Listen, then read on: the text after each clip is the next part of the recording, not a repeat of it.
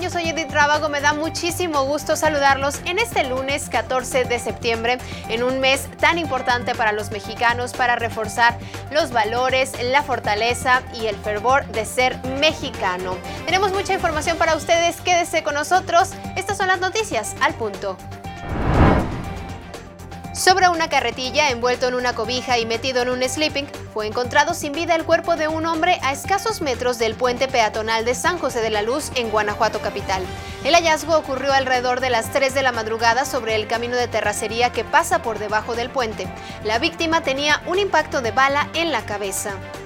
Este domingo fue capturado en León el presunto responsable del feminicidio de Juana Nayeli González Martínez. El hombre de aparente origen colombiano fue aprendido en la colonia Agua Azul por posesión de cristal. En redes sociales había circulado su foto tras encontrar el pasado 10 de septiembre el cuerpo de Nayeli en un vehículo abandonado en la colonia Ladrilleras del Refugio. En más información, el exalcalde de Irapuato, Sixto Cetina Soto, se sumó a la lista de pacientes positivos a coronavirus. A través de sus redes sociales confirmó que estará aislado para cuidarse y prevenir contagios.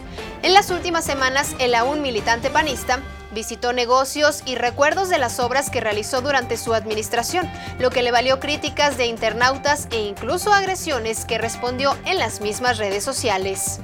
Durante la conferencia matutina en Palacio Nacional, el titular de la Profeco dio a conocer los precios más altos y más bajos de la gasolina en distintas partes del país. En esta ocasión, el municipio de San Luis de la Paz apareció en sexto lugar por dar el combustible regular más barato con un valor al público de 17.68 pesos. Por otro lado, Doctor Mora está en el segundo puesto de precios bajos en gasolina premium con un costo al público de solo 17.74 pesos. Este 15 de septiembre se llevará a cabo la rifa del avión presidencial. De acuerdo al director de la Lotería Nacional, Ernesto Prieto, se han vendido 4.179.000 cachitos, equivalente al 69.65% del total disponible. Al respecto, el presidente Andrés Manuel López Obrador aseguró que con ese monto se alcanza a cubrir los 100 premios de 20 millones de pesos. Cumplimos con la meta de obtener para pagar los premios. Ya eso está resuelto, de modo que se va a llevar a cabo la rifa mañana eh, por la noche, por la tarde noche, sí, la tarde a las 4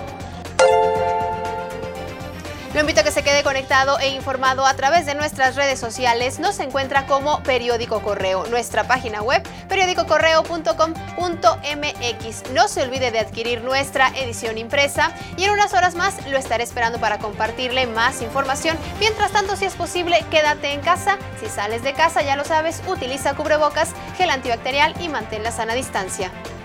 Hoy, en nuestras redes sociales, no te pierdas, sin rendirse Doña Lupita saca adelante a su nieto Lalito mientras busca un nuevo hogar. La alcaldesa Betty Hernández da la cara ante la inseguridad. Espera que la colaboración entre autoridades pronto cese la violencia en el mercado Tomás Esteves. Además, irrita liberación de feminicida. Actores políticos, abogados y activistas cuestionan la decisión del magistrado a cargo del caso. Mantente conectado e informado en Correo al Punto.